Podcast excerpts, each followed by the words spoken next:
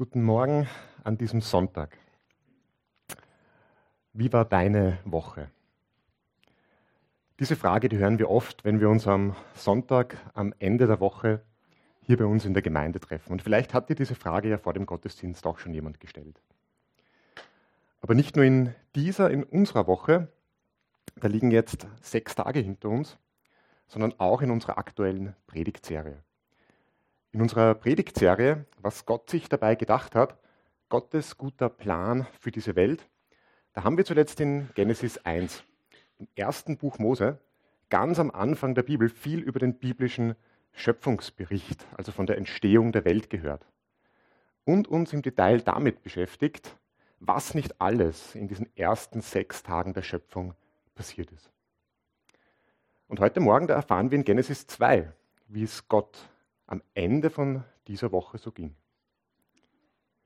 Und in diesem Sinne möchte ich uns auch gleich einladen, dass wir gemeinsam die Bibel in die Hand nehmen und ganz früh zu Beginn der Predigt den heutigen Bibeltext lesen. Wir lesen heute aus Genesis 2, die Verse 1 bis 3. Ich werde von hier vorne aus der neuen evangelistischen Übersetzung lesen. Also Genesis 2, die Verse 1 bis 3. Hier lesen wir.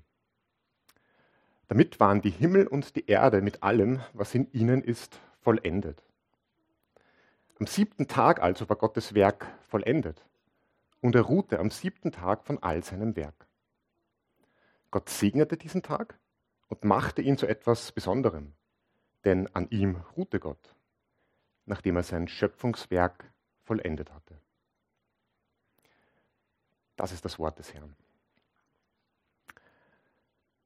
Bevor wir in unseren Text einsteigen, möchte ich mich noch mal ganz kurz vorstellen, auch für diejenigen, die mich vielleicht nicht kennen. Mein Name ist Alexander Gewessler und ich bin mit meiner Familie schon viele Jahre Teil der Evangeliumsgemeinde. Schon so viele Jahre, dass ich absurderweise oder ein bisschen überraschend vor kurzem tatsächlich 40 Jahre alt geworden bin. Kann man sich das vorstellen?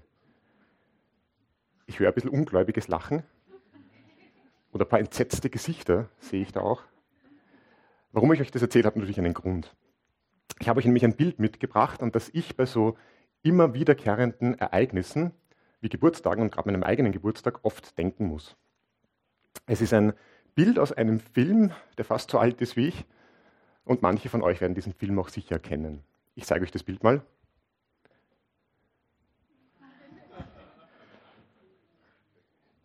Wir sehen hier den US-amerikanischen Schauspieler Bill Murray und ein Murmeltier aus dem bekannten Film Und täglich grüßt das Murmeltier.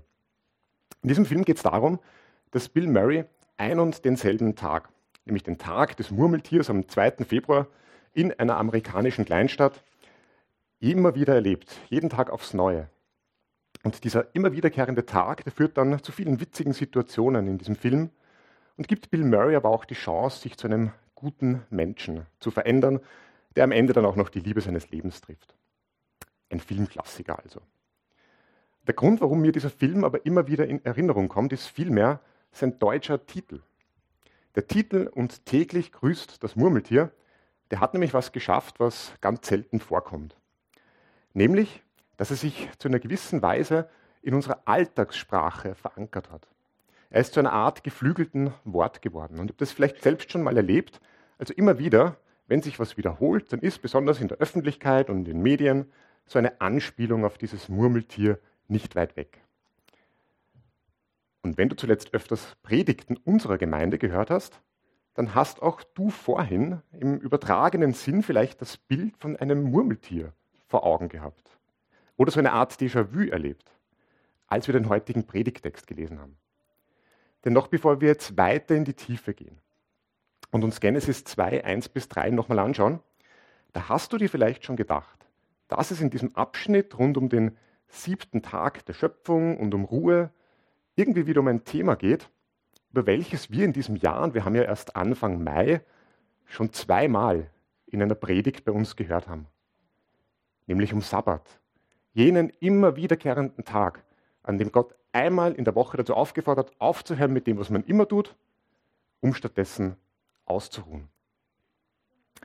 Täglich, wie in dem Film mit Bill Murray und dem Murmeltier, da geht es bei uns in der Gemeinde zwar nicht um Sabbat, aber zuletzt tatsächlich doch zweimonatlich. In unserer ersten Predigt im Jänner, da ging es dieses Jahr erstmals um Sabbat. Und in der ersten Predigt im März ging es ums Entschleunigen, also einem Sabbat, dem Sabbat sehr nahen Thema. Und wir haben auch damals das Thema Sabbat kurz beleuchtet. Beide Predigten, die waren Teil von einer Serie, wo wir uns ganz explizit damit beschäftigt haben, wie wir als Christen, als Menschen in der Ruhe Gottes ankommen können. Und heute, in der ersten Predigt im Mai, also ihr seht das Muster, Jänner, März, Mai, da geht es wieder irgendwo um Sabbat. Und was unseren Predigtplan betrifft, da kann ich euch versichern, das ist alles nur Zufall. Also wir haben das jetzt nicht extra so getaktet. Aber die Idee von Sabbat, von diesem immer wiederkehrenden Tag, die ist kein Zufall. Diese Idee ist Teil von Gottes gutem Plan für diese Welt. Es war von Anfang an etwas, wo Gott sich ganz viel dabei gedacht hat. Und genau darum geht es in unserem heutigen Predigtext. Denn mit Sabbat, also mit einem Ruhetag, hat Gott nach sechs Tagen Arbeit seine Schöpfung abgeschlossen. Sabbat, dieser Ruhetag, das war für Gott aber nicht nur eine einmalige Verschnaufpause, sondern ein ganz essentieller Teil der Schöpfung. So essentiell, dass Gott für sein Volk, dem Volk Israel, später den Sabbat sogar in den zehn Geboten verankert hat.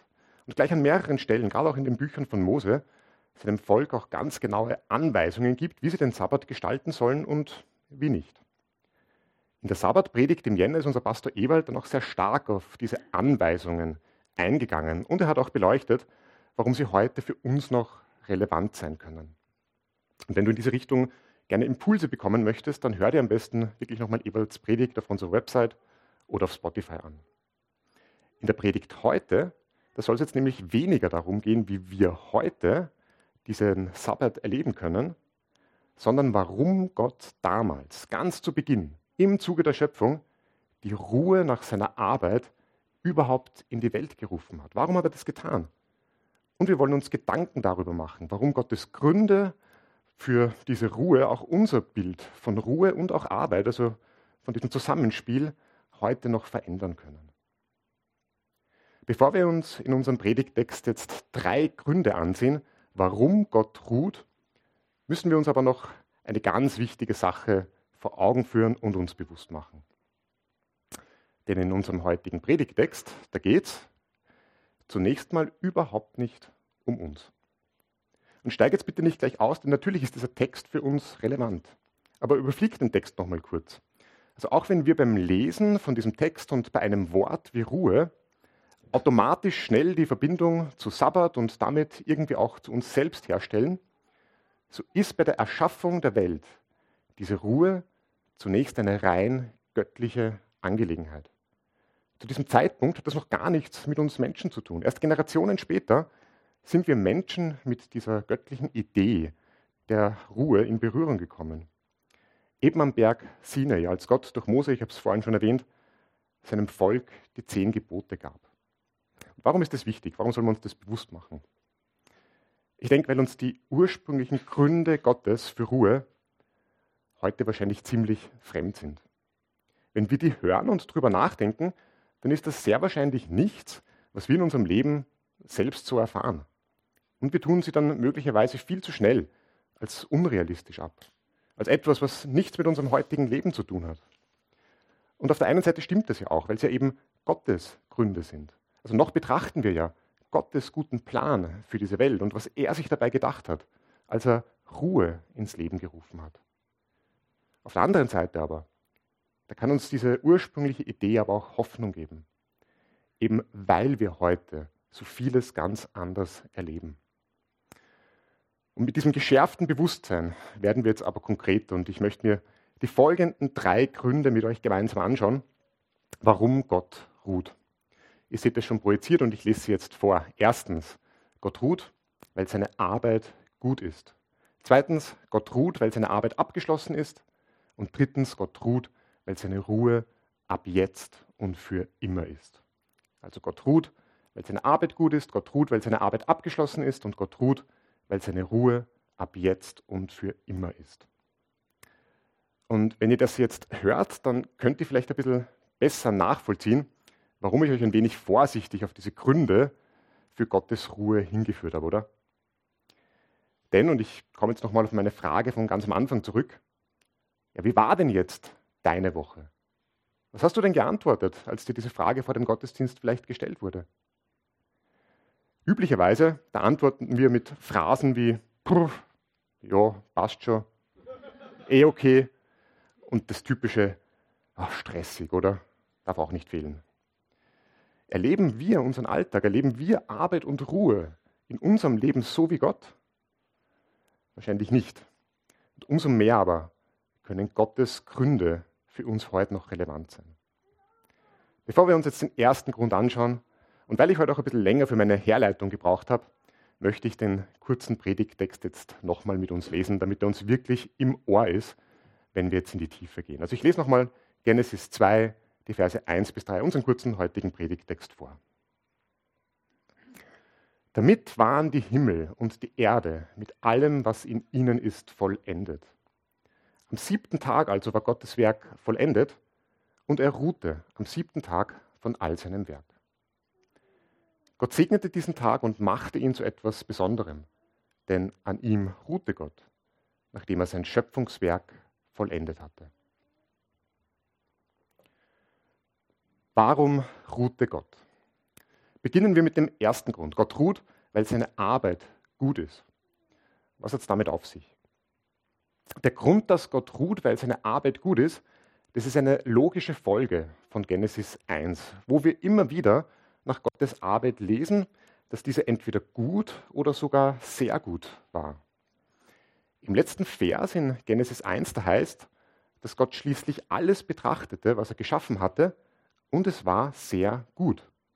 Und um diese sich wiederholende Melodie aus Genesis 1, da kommt auch unser Predigtext nicht herum. Diese Melodie, die klingt noch richtig in unseren Text hinein und wir hören sie dann auch gleich im ersten Vers von Genesis 2 wieder. Im bedeutungsvollen Wort vollendet, welches gleich dreimal in unserem Text vorkommt. Zumindest in der Übersetzung, die ich heute vorgelesen habe. In den meisten anderen Übersetzungen kommt das Wort vollendet zumindest zweimal vor. Und Vollendung oder Vollkommenheit, es ist ein Wort der Superlative. Etwas, was vollendet oder vollkommen ist, ist etwas, was sich nicht noch weiter verbessern lässt.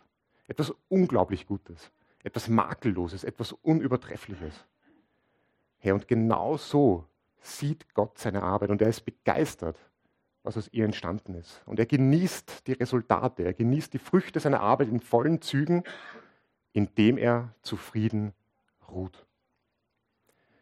Und wenn wir jetzt den Schöpfungsbericht wieder in den antiken Kontext stellen, so wie wir es auch in den letzten Wochen immer wieder gemacht haben, dann bedeutet genau dieser Aspekt, also dass Gott mit Freude gearbeitet hat, mehr, als wir im ersten Moment vermuten.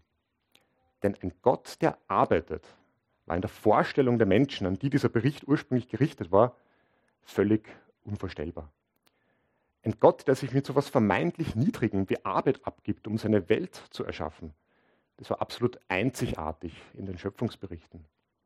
Arbeit wurde üblicherweise als was gesehen, was man am besten schnell wieder los wird oder erst gar nicht zum Leben braucht, weil Arbeit im Vergleich zum Denken oder zum Leben, also zum bloßen Dasein, als unwürdig, als eine Art Strafe angesehen wurde. Was wir aber in den ersten Versen der Bibel von Gott erkennen können, ist die Tatsache, dass Arbeit für Gott von Anfang an eine ganz entscheidende Rolle gespielt hat. Die Tatsache, dass Gott selbst mit Freude gearbeitet hat und als Folge mit Freude auch von seiner Arbeit ausgeruht hat, das zeigt uns, dass Arbeit eine zentrale und eine würdevolle Rolle bei der Erschaffung und bei der weiteren Gestaltung, der Kultivierung von Gottes Schöpfung einnimmt. Der bekannte Theologe Tim Keller, der hat das in seinem Buch Every Good Endeavor auf Deutsch Berufung, ihr findet das Buch hinten auch am kleinen Büchertisch. Tim Keller hat das in diesem Buch mit den folgenden Worten ausgedrückt. Und ich zitiere jetzt Tim Keller. Der hat gesagt, Arbeit ist kein notwendiges Übel, das erst später in die Welt gekommen ist oder etwas, das nur für den Menschen bestimmt ist, aber unter der Würde Gottes liegt. Nein, Gott selbst hat gearbeitet. Einen noch höheren Ursprung der Arbeit kann es nicht geben. Diese ungemeine Bedeutung von Arbeit, das Gute und das Erfüllende in ihr, was dann in weiterer Folge auch zur Ruhe führt, all das sind Gründe, warum Gott von Anfang an wollte, dass wir Menschen das auch miterleben und auch mitarbeiten. Davon haben wir erstmals letzte Woche gehört und auch nächste Woche werden wir im Predigtext wieder davon ein bisschen hören. Für heute wollen wir aber nur mal an dem Punkt festhalten, dass Gott geruht hat, weil seine Arbeit gut ist. Nehmen wir jetzt nochmal das bedeutungsvolle Wort vollendet her und betrachten wir noch einen zweiten, auch sehr starken Aspekt. Denn vollendet bedeutet auch, dass Gott ruht, weil seine Arbeit abgeschlossen ist. Gottes Arbeit war nach diesen sechs Tagen jetzt nicht einfach mal für heute erledigt. Es gab nichts mehr, woraus darüber hinaus noch gemacht werden musste. Seine Arbeit war abgeschlossen. Und ein kurzer Einschub, um einen Punkt deutlich zu machen. Das bedeutet jetzt nicht, dass Gott seither untätig und passiv ist. Also genau das, was Menschen, die nicht an Gott glauben, vielleicht auch ein Problem mit Gott haben, ihm vorwerfen, gerade wenn sie vielleicht enttäuscht auf den Zustand der Welt schauen. Es bedeutet nicht, dass Gott seither untätig und passiv ist. Nein, wir lesen im weiteren Verlauf der Bibel viel zu oft von seinem Wirken. Erinnern wir uns, es geht hier um Gottes Schöpfungswerk. Und da war die grundsätzliche Arbeit abgeschlossen. Und deshalb ruhte Gott. Gott war demzufolge jetzt auch nicht müde von seiner Arbeit und hat deswegen mal eine Pause gebraucht. Also warum auch? Nein, also seine Arbeit, sein Schaffen bzw. sein Erschaffen, das kostete Gott nur ein paar Worte. Er sprach und es wurde Licht. Das haben wir in Genesis 1 gelesen. Er sprach und es entstanden Himmel, Erde und Meer. Er sprach und es entstanden Sonne, Mond und Sterne. Und er sprach und er erschuf dabei Tiere und Menschen. All das mit wenigen Worten.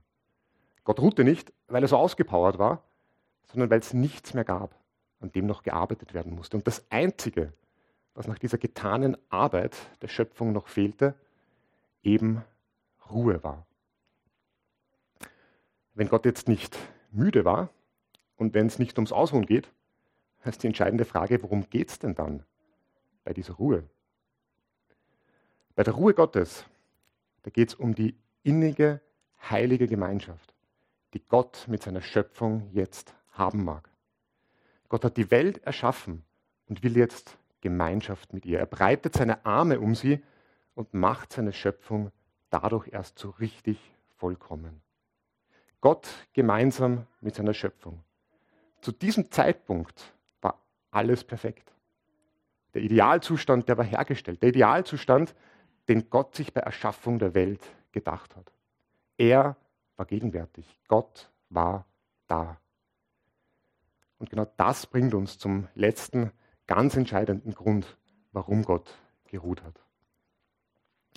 Denn Gott ruht auch, drittens, weil seine Ruhe ab jetzt und für immer ist.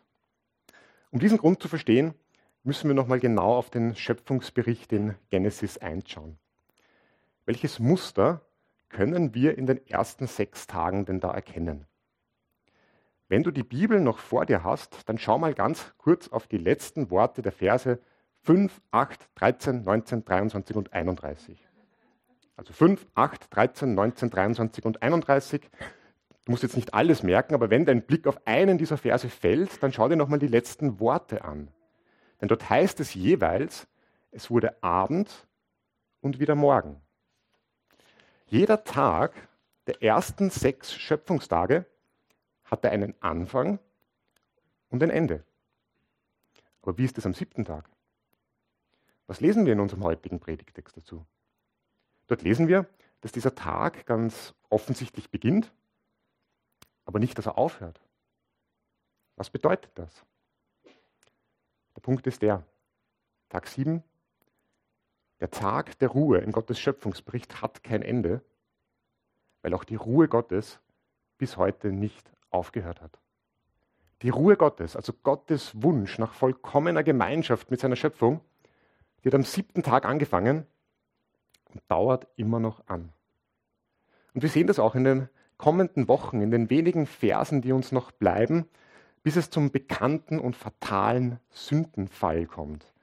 In dieser kurzen, uns übermittelten Zeit, da lebte Gott sogar noch gemeinsam mit seiner Schöpfung Und er redete sogar noch mit den ersten Menschen.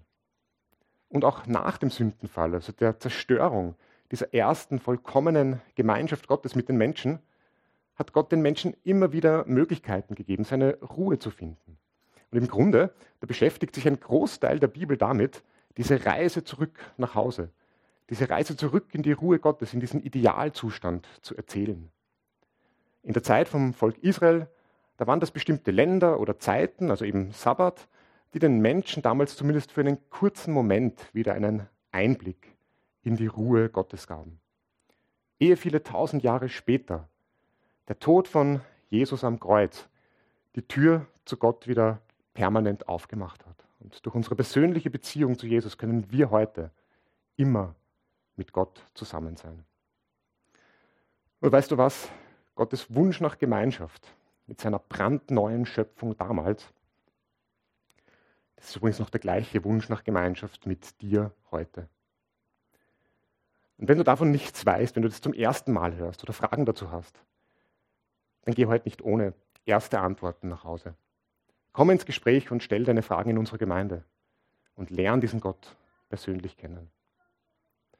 Halt mal nochmal fest, Gott ruht, weil seine Ruhe ab jetzt und für immer ist, weil er da ist, weil er gegenwärtig ist. Was für eine großartige Vorstellung.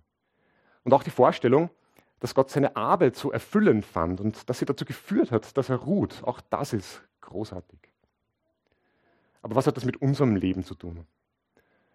machen wir uns darüber ein paar Gedanken. Warum können wir möglicherweise so wenig anfangen mit Gottes Gründen, wegen denen er geruht hat?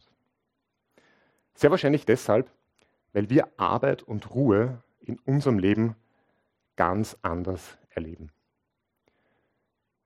Wir erleben Arbeit und Ruhe nicht in diesem perfekten Gleichgewicht und in diesem ausgewogenen Rhythmus. Spezielle Arbeit, das erleben wir nicht so, wie Gott sich das ursprünglich gedacht hat. Arbeit erleben oder haben viele in ihrem Leben eher mühsam erlebt, anstrengend und nicht mit dem von Gott beschriebenen Selbstverständnis und mit dieser Leichtigkeit. Also entweder erfüllt uns unsere Arbeit an sich schon mal gar nicht und wir wären lieber in einem anderen Job. Oder unser Potenzial, etwas zu bewirken, das kann sich einfach nie entfalten, weil es immer wieder von mühsamen Chefs zum Beispiel, von unangenehmen Kollegen und Kolleginnen, von sinnloser Hierarchie oder frustrierender Bürokratie erdrückt wird. Und so selten können wir sehen, dass unsere Arbeit gut ist und sogar, uns, uns, uns, uns sogar daran freuen und begeistern. Vielleicht liegt es aber auch mehr an dir und der Art, wie du arbeitest oder arbeiten musst. Wenn du vielleicht einen Job hast, wo du weniger aufgabenorientiert arbeitest, sondern mehr so grobe Ziele nur verfolgst, dann wirst du wahrscheinlich wissen, wie schwer es oft ist, diese Ziele auch wirklich zu erreichen, oder? Es kommt immer zu Problemen, zu Druck und Ablenkungen, was dazu führt, dass Ziele nicht oder nur langsam erreicht werden. Und selbst einfache Aufgaben viel zu spät oder nie abgeschlossen werden können. Und dieses ständige Gefühl, Zielen hinterher zu hinken oder selbst kleine Aufgaben nie abzuschließen, das frustriert unglaublich und lähmt. Und du kannst eigentlich nur davon träumen, dass du so wie Gott eines Morgens aufwachst und die Ruhe genießt, weil du am Vortag alles gut abschließen konntest. Ein Stichwort Ruhe, wie war das nochmal mit dieser Ruhe? Und jetzt ist Wochenende, da passt eh alles, oder? Oder bist du mit deinen Gedanken schon beim Montag und kannst den Sonntag gar nicht richtig genießen? Vielleicht gehörst du auch zu denen, die Urlaub nach dem Urlaub brauchen. Ich weiß nicht, ob du das schon mal gehört hast weil die lange ersehnte Auszeit dann doch nicht die Erfüllung gebracht hat, nach der du dich vielleicht schon wochenlang gesehnt hast.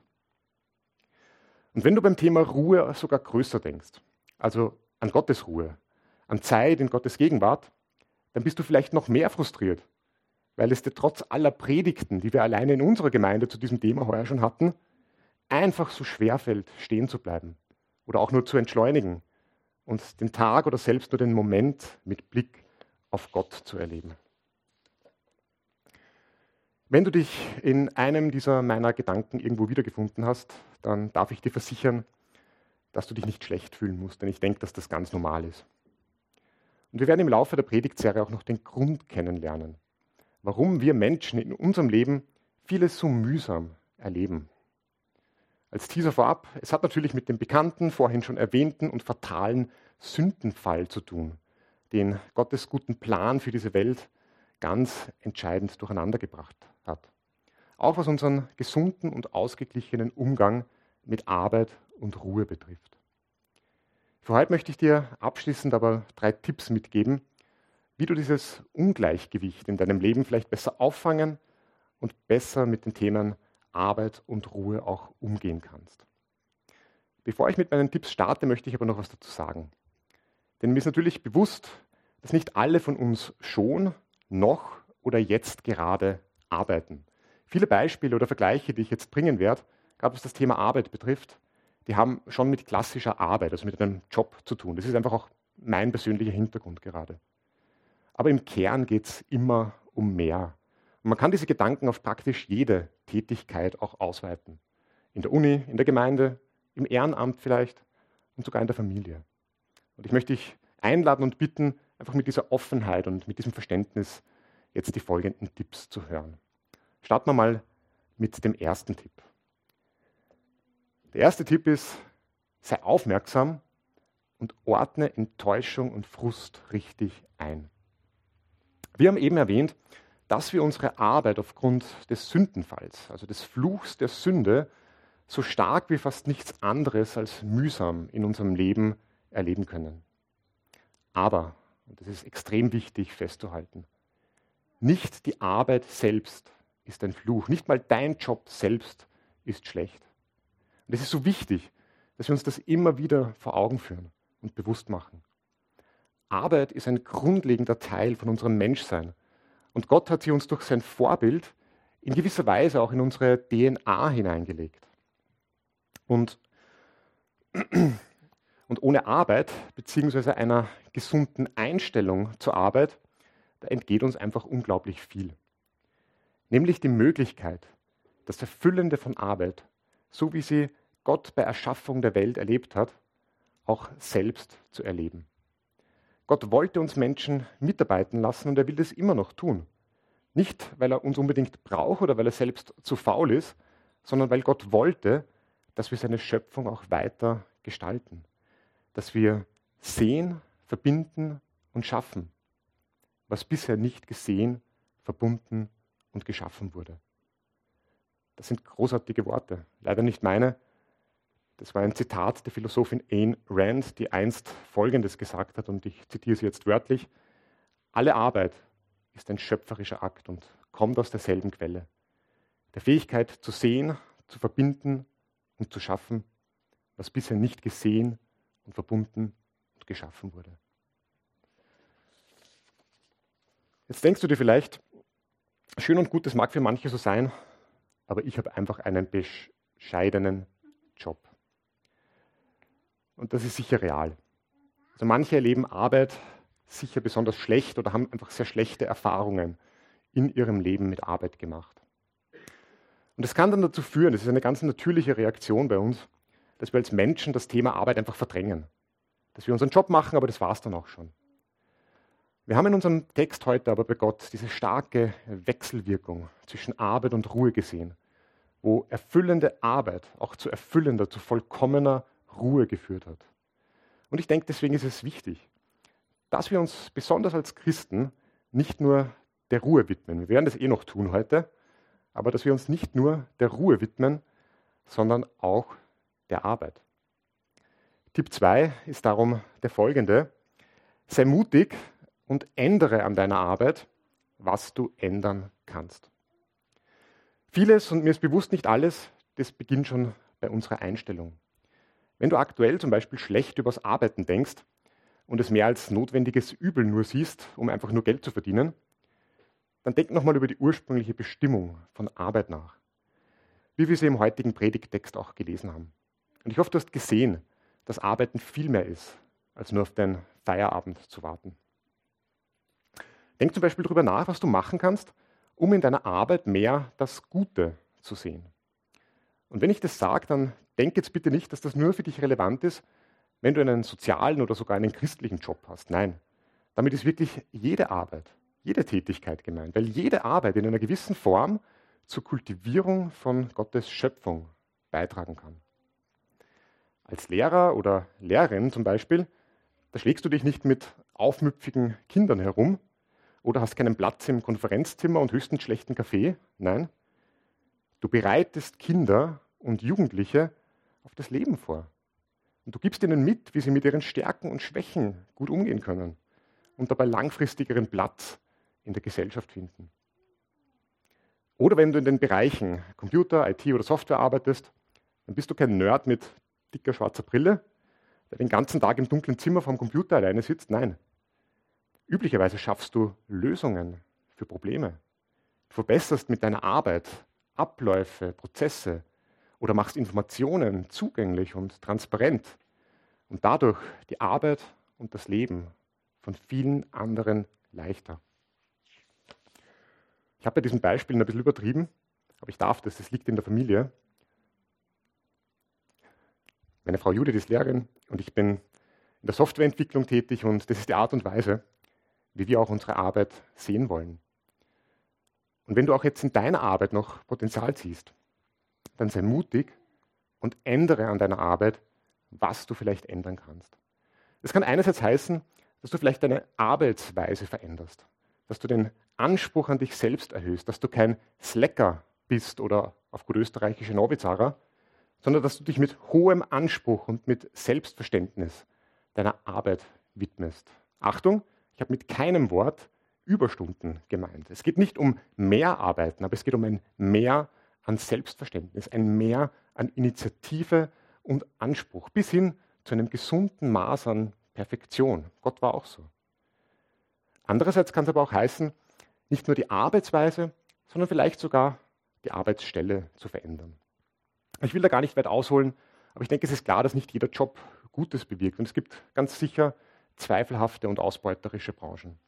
Und ob das jetzt deinen Job betrifft, ob das dich betrifft, das kannst nur du wissen. Ich will hier ganz bewusst auch kein Branchenbashing machen. Darum aber der Tipp, sei mutig und ändere an deiner Arbeit, was du ändern kannst.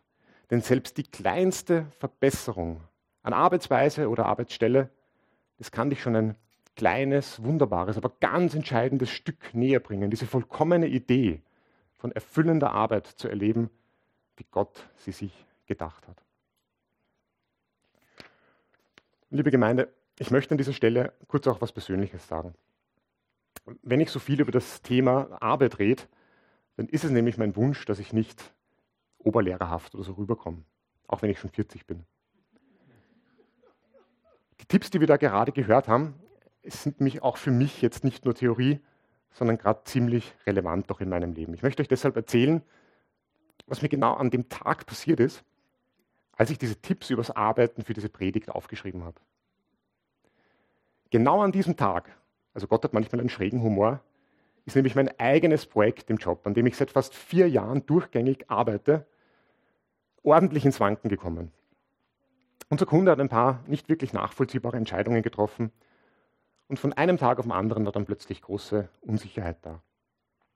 Und das, obwohl das Projekt gut ist, auch erfolgreich und ich persönlich in diesen vier Jahren viel von dem Guten und Erfüllenden wirklich erhaschen durfte, was Arbeit mit sich bringen kann. Mit manchen von euch rede ich oft über Arbeit und da habe ich oft gesagt, es ist eigentlich zu schön, um wahr zu sein, aber in den Begriffen zu bleiben, eigentlich zu gut, um wahr zu sein. Und ich bin Gott extrem dankbar, dass ich das erleben durfte und ich hoffe natürlich, dass es auch noch weitergeht. Jetzt aber bringen zuerst mal Dinge, die man selbst überhaupt nicht in der Hand hat, alles ordentlich ins Wanken.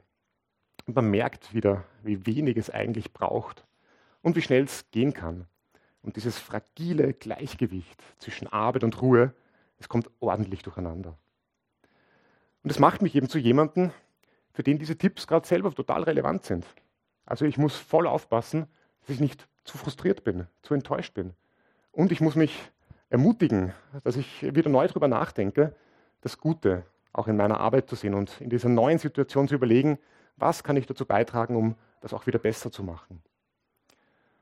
In solchen Phasen ist es darum umso wichtiger, nicht zu vergessen, dass Arbeit am Ende des Tages oder am Ende der Woche, wie man es auch sieht, nicht alles ist. Darum kommen wir jetzt zum dritten und letzten Tipp. Sei entschlossen und suche regelmäßig Gottes Ruhe. Bei allem Wert und bei aller Würde, die wir der Arbeit, nach allem, was wir heute gehört haben, jetzt vielleicht neu beimessen, da dürfen wir aber nie ihre von Gott gegebenen Grenzen vergessen. Der ausgewogene Rhythmus zwischen Arbeit und Ruhe, den wir schon bei Gott ganz zu Beginn der Schöpfung sehen, ist deshalb das beste Fundament für unser Leben. Und es ist schwierig, diese Balance immer zu halten und speziell zur Ruhe zu kommen. Wir wissen das, wir haben mehrere Predigten dazu schon in unserer Gemeinde in diesem Jahr gehört. Darum habe ich diesen Tipp auch mit Suche regelmäßig Gottes Ruhe überschrieben. Denn diese Ruhe, die versteckt sich oft ganz gut gell, im Alltag zwischen Ablenkung und Stress und die lässt sich oft nicht so leicht finden. Umso wichtiger ist es, dass wir deshalb entschlossen sind. Also, dass wir jetzt nicht einfach nur in den Tag hineinleben, sondern uns bewusst entscheiden, hey, ich will diese Ruhe, ich brauche sie, ich brauche diese Ruhe. Und bei aller Freiheit, die wir in Jesus haben, sind es dann ausgerechnet wieder Routinen, die uns dabei helfen können. Routinen, gesunde Muster, anhand derer wir unseren Alltag ordnen. Die helfen uns dabei, dass wir regelmäßig vor Gott kommen. Und die Bibel, die hat uns mit dieser wöchentlichen Routine, die wir in unserem heutigen Predigttext gesehen haben, mit dem immer wiederkehrenden Tag des Sabbats, schon ganz zu Beginn einen sehr guten und Gott inspirierten und über Jahrhunderte erprobten Rhythmus für unser Leben mitgegeben. Heute geht es dabei weniger um einen bestimmten Tag in der Woche, also um Sonntag oder Samstag oder irgendeinen anderen Tag. Vielleicht arbeitest du ja in einem sozialen Beruf und musst regelmäßig am Sonntag arbeiten. Oder du hast gerade ein Baby daheim und weißt sowieso nicht, welcher Tag gerade ist. Gott weiß das. Es geht darum jetzt auch nicht um einen bestimmten Tag, sondern um dein Zeitfenster, das du für dich aufmachen kannst, um auf Gott zu schauen. Diese Freiheit, die haben wir durch Jesus gewonnen. Wir können jederzeit in Gottes Gegenwart, in seine Ruhe kommen. Und als Menschen dabei auch in jeder Hinsicht ausruhen, auch körperlich auftanken oder diese Ruhezeit in jeder Form genießen. Wir dürfen frei entscheiden, wann wir das machen. Aber uns muss bewusst sein, dass wir da entschieden dranbleiben müssen. Deswegen nochmal der Tipp, sei entschlossen und suche regelmäßig die Ruhe Gottes. Mach's genauso wie Bill Murray am Murmeltiertag, der irgendwann ganz selbstverständlich wusste, hey, aufstehen, anziehen, frühstücken und die Liebe meines Lebens finden. Die Liebe Gottes, die wartet auch auf uns. Es klingt alles total einfach und voll klar, oder? Aber ich denke, wir alle haben unsere Erfahrungen so mit Routinen gemacht, oder? Und wir haben es alle erfahren, dass die erste Ausnahme von der Routine schnell da ist. Und ehe man sich versieht, wird die Ausnahme von der Routine selbst zur neuen Routine. Und es fehlt irgendwann was. Deswegen noch ein letzter Hinweis.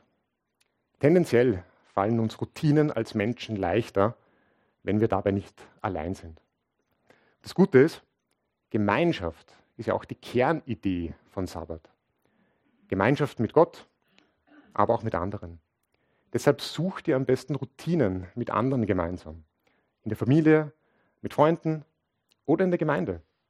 Komm regelmäßig in den Gottesdienst zum Beispiel, fang mal damit an. Und bitte versteh mich nicht falsch, das soll keine Werbung sein. Und ich will dir kein schlechtes Gewissen machen, wenn du jetzt schon weißt, du kannst nächsten Sonntag nicht da sein. Aber wir haben als Gemeinde, als Geschwister einen riesigen Vorteil den wir auch nutzen dürfen. Zusammen können wir nämlich auf unterschiedlichste Weise vor Gott kommen. Und immer dann, wenn Unterschiede zusammenkommen, dann ist die Wahrscheinlichkeit hoch, auch gute Impulse zu bekommen und dadurch Gott neu zu erleben. Für mich persönlich war aus diesem Grund auch unser Gemeinschaftsprojekt im letzten Sommer etwas ganz Besonderes, wo wir im Juli und August 2022 zehn Sonntage hintereinander nach dem Gottesdienst als Gemeinde etwas ganz Einfaches in Wien zusammen gemacht haben, wo wir Natur, Kultur oder viel Essen gemeinsam genossen haben. Ich bin erst später draufgekommen, aber für mich war das eigentlich der perfekte Sabbat. Die ideale Mischung aus Anbetung und Muße, aus Blick auf Gott im Gottesdienst und einer inspirierenden Zeit mit Geschwistern nach dem Gottesdienst, also mit euch nach dem Gottesdienst. Und wir sind übrigens gerade am Überlegen, ob wir das auch in diesem Sommer als Gemeinde wieder versuchen zu organisieren. Das war jetzt übrigens eine Werbung. Also achte darum, achte darum auf die, auf die Ansagen in den nächsten Wochen. Liebe Gemeinde, ich möchte die heutige Predigt noch mal ganz kurz am Ende zusammenfassen. Wir haben heute Morgen Genesis 2, die Verse 1 bis 3 gelesen. Dort haben wir erfahren, dass Gott nach sechs Tagen Arbeit seine Arbeit abgeschlossen hat und von ihr begeistert war. Beides erfahren wir durch das bedeutungsvolle Wort vollendet. Und etwas Vollendetes, das kann nicht mehr besser gemacht werden. Und indem wir uns das Bild, das Gott selbst begeistert gearbeitet hat, vor Augen geführt haben, haben wir hoffentlich ein neues Verständnis auch für unsere eigene Arbeit bekommen, die uns heute oft frustriert und irgendwo nicht freut. Bei Gott ist Arbeit nämlich etwas Würdevolles und Erfüllendes. Und er möchte, dass wir das auch so erleben. Wir erfahren in unserem Text aber auch, dass Gottes Schöpfung nicht allein aus Arbeit bestanden hat, sondern auch aus Ruhe. Deswegen gibt es diesen siebten Tag, den Tag der Ruhe. Gott hat diesen Tag geschaffen, nicht weil er müde war, sondern weil es Gottes Wunsch war, Gemeinschaft mit seiner Schöpfung, Gemeinschaft auch mit uns zu haben. Diese Ruhe, die Ruhe Gottes, hat im Vergleich zu allen anderen Tagen in der Schöpfung kein Ende. Und es gibt sie deswegen auch heute noch. Und wir haben heute als Menschen, die an Jesus glauben, durch unsere lebendige Beziehung mit Jesus immer Zugang zu dieser ewigen Ruhe in die Gegenwart Gottes. Heute tun wir uns aber schwer, Arbeit und Ruhe in diesem schönen Gleichgewicht zu erleben, wie Gott sich das ursprünglich gedacht hat. Unser Arbeitsleben ist oft frustrierend anstrengend und unsere Beziehung zu Gott enttäuschend mau. Aus diesem Grund ist dieser uralte Rhythmus, dieses gute Gleichgewicht aus Arbeit und Ruhe auch heute für uns noch so wichtig und so relevant. Dieser Rhythmus, der kann uns dabei helfen, regelmäßig so die Prioritäten richtig zu setzen, den Fokus zu schärfen und besser in unserem Leben mit Arbeit und Ruhe umzugehen. Was unseren Umgang mit Arbeit betrifft, da sind wir zuerst mal selbst gefordert, darüber nachzudenken, wie es uns damit geht und ob es da was gibt, was wir vielleicht verändern können. Das Thema ist sehr individuell. Bei unserem Umgang mit Ruhe, mit Sabbat, da können wir aber unseren Vorteil als Gemeinde nutzen. Gemeinsam gibt es immer mehr Möglichkeiten, um vor Gott zu kommen und ihn dadurch auch neu zu erleben. Nehmt euch besonders diesen Gedanken, diesen Gemeinschaftsgedanken mit, wenn wir dann später im Gottesdienst auch noch das Abendmahl gemeinsam feiern. Amen.